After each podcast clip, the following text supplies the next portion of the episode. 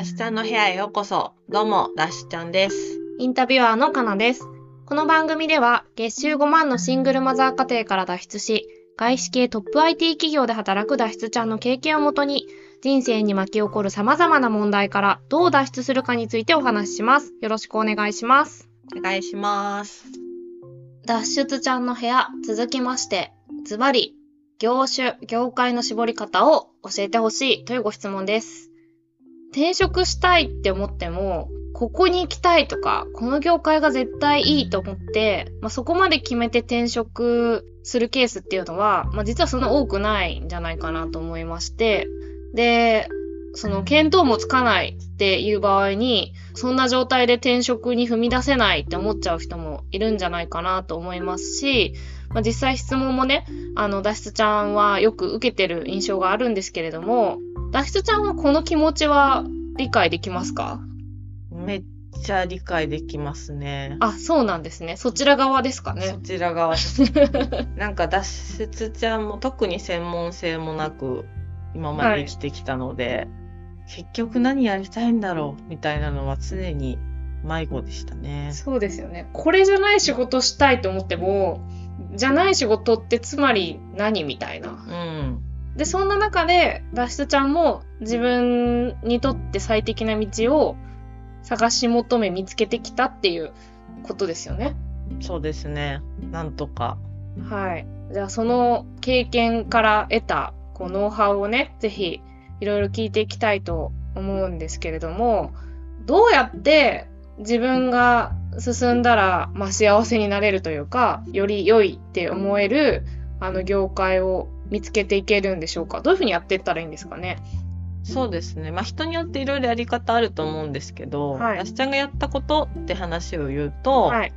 まず二度とやりたくないことを書いていくっていうう。んうん。なんか何やりたいって言われても、うーんってちょっとわかんないですから、具体的にって言われても。そうですよね。でも、やりたくないな、二度とこれ、みたいな仕事って多分山ほどあるんですよね。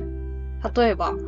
いや、もう本当なんかおつぼねと働きたくないもあるかもしれないし、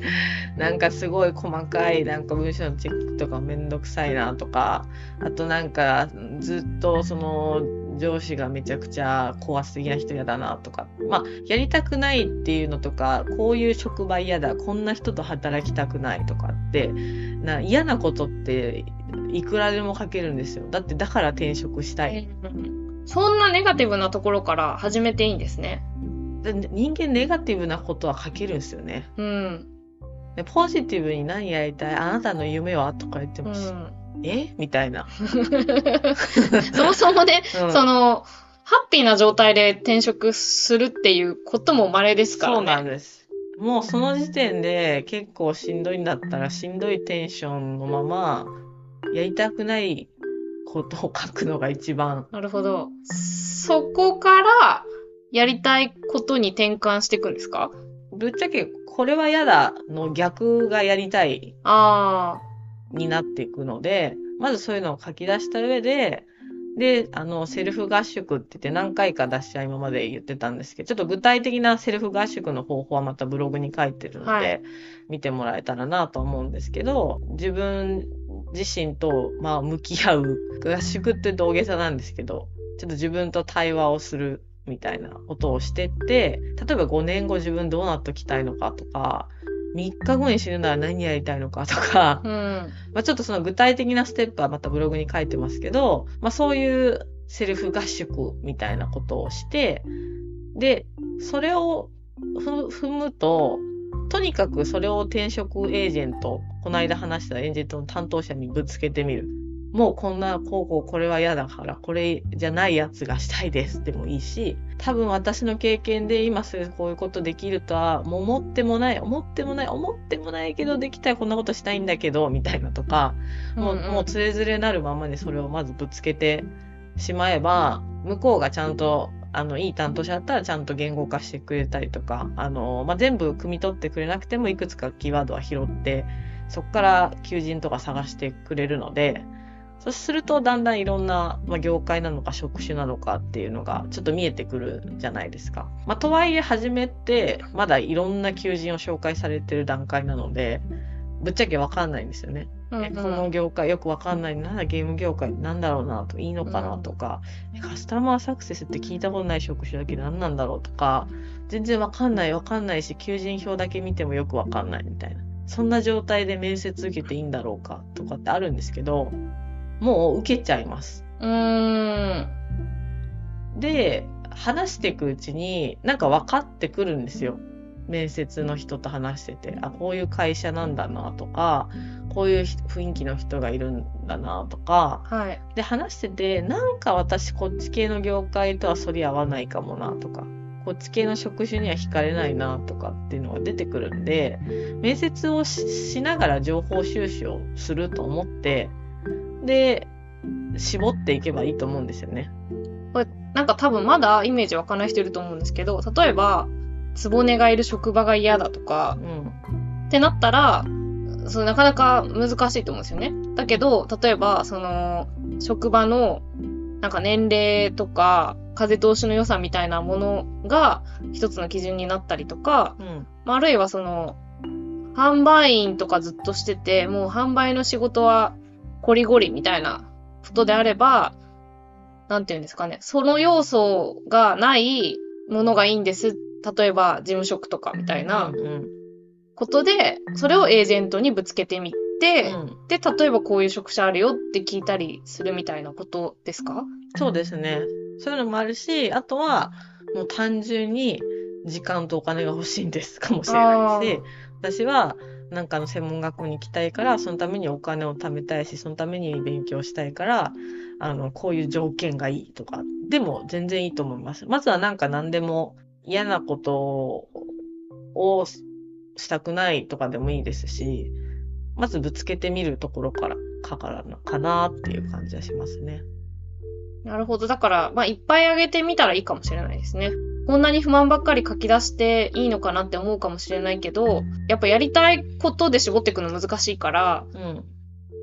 で、あとはな、何？その、そんなに夢に溢れてなくても、転職していいってことですよね。いやー、そうそうそうそうそう、そうです。転職は夢のためにしてるっていうよりかは、今の環境が合わない、合わなくなったからしてる人の方が多いんじゃないかなと思いますけどね。なるほどね。うん。で、その、業界が合う合わないとかも、実際こう、その業界とかの企業を、まあ、2、3個受けてみると、もしかしたらちょっとわかることとか、うん。あの、感覚としてあるかもしれないってことですよね。そうですね。なんかあります？その、この業界合わないなと思ったとか、その面接を通じて。私ちゃんが思ったのはやっぱ製造業とか、あなんだろうな、やっぱリアルなものが動く業界は、まあ言ったらスピードがゆっくりあ、うん、うん、その IT サービスとかと比べるとどうしても。なんかそのスピード感が自分には合わないなとか、ああ、まあ、あとその業界が古い、昔からあるような産業って、やっぱそもそも男尊女卑というか、はい、まあ、価値観の古い人がたくさんいる。はい、はい。平均年齢が高いとかも。基本的にダシちゃんもなんか、そういうとこ行くと多分撃たれまくるので、なんか出る杭は撃たれる。出る杭っていうそのいい意味の出る杭ではないっていうか、なんか言っちゃうんですよね。これなんで紙でやってんですかみたいな。なんか、なんかそういうポロッと、あの、言わない方がいいことを言っちゃうダシちゃんとしては、なんか、ちょっと古い考え方の人とは合わないかなとか、あ面接、やっぱ話聞いてみたけど、いや、部品のメーカー、部品興味持てねえなとか、あ、あなんかそれ人によるんですよ。別にその部品とかそのものに興味なくたって、こういう条件下でこういう人と働きたいって人もいるし、仕事だからこういうのでいいっていう人もいるんですけど、ダシちゃんの場合はそういうものに興味は持ってなかったから、なんかいくらいろいろ海外で新しいことができますよって言われても、うん、なんかそのサービスとかにも共感できないし、なんかそういう組織でおじさんしかいないんだったらいいかな、みたいなあ。とか、結構そんな感じでしたね。まあそうですよね。私、どうだろうな。私は専門職なんで、職種で悩むことはないんですけど、業界は確かに、あのーそれこそね、成長産業の求人が当然いっぱいあるんですよね。うん。あの、フィンテックとか、昔ですよ。うん。あの、ゲームとか、うんまあ、その時代にバブリーだった業界の、あの、職種、仕事っていっぱい、こう、求人で出てくるんですけど、うーん、合うのかな、みたいなね、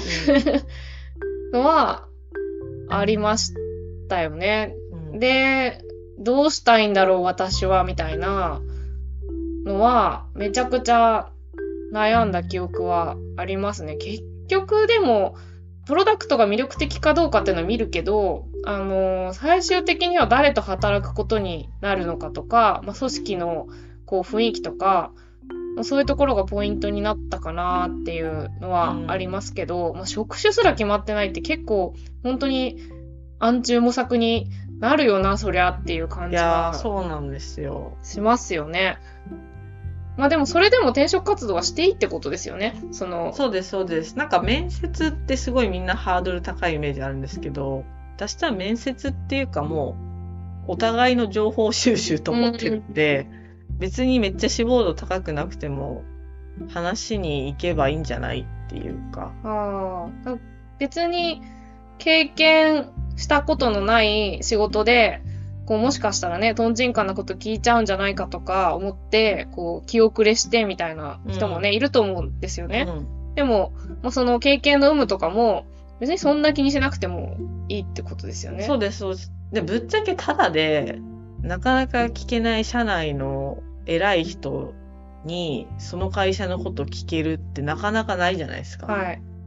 普通そんな人時間取って、うちの会社でこうやってるよとか、こういう人が働いてるよなんて絶対教えてくれないじゃないですか。はいはい。なんかそ、そういうのが知れるのだけでも楽しいですし、で、お互いに話をした上で向こうが気に入ってくれたらそれでいいし、全然違うって言われて断られても別にそれで落ち込む必要はなくて、あ、ここ、この会社はこういう感じなんだなっていう情報が一個増えたと思って次っていけばいいし、なんか普通に大人の社会勉強みたいな感じで、面接は楽しんだ方がいいのになって思いますね。結構なんか、私あの質問箱でいろいろ来るんですけど、面接しんどいですとか、すごいどなんか志望動機とか理由どうやって言ったらいいんですかとか、なんかみんなやっぱ面接、向こうが上で私が下で気に入られなきゃいけないみたいな、うん。うん。なんかそういうこびた感じの、なんかネットで検索したら言えそうな志望動機とかテンプレとかめっちゃ用意して対策してるんですけど、真面目やなと思いながら聞いてて、いや、なんかもうぶっちゃけお互いの情報収集と思っていって、それで嫌だったら嫌でいいし、みたいな。なんか婚活みたいなもんですよね、きっと。で逆に言うと、その書類の時点で、まあ、要は求人票を見る時点で、この会社が第一志望だとか思って自分をうん。追い込みすぎない方がいいのかもしれないですね。あ、そうですね。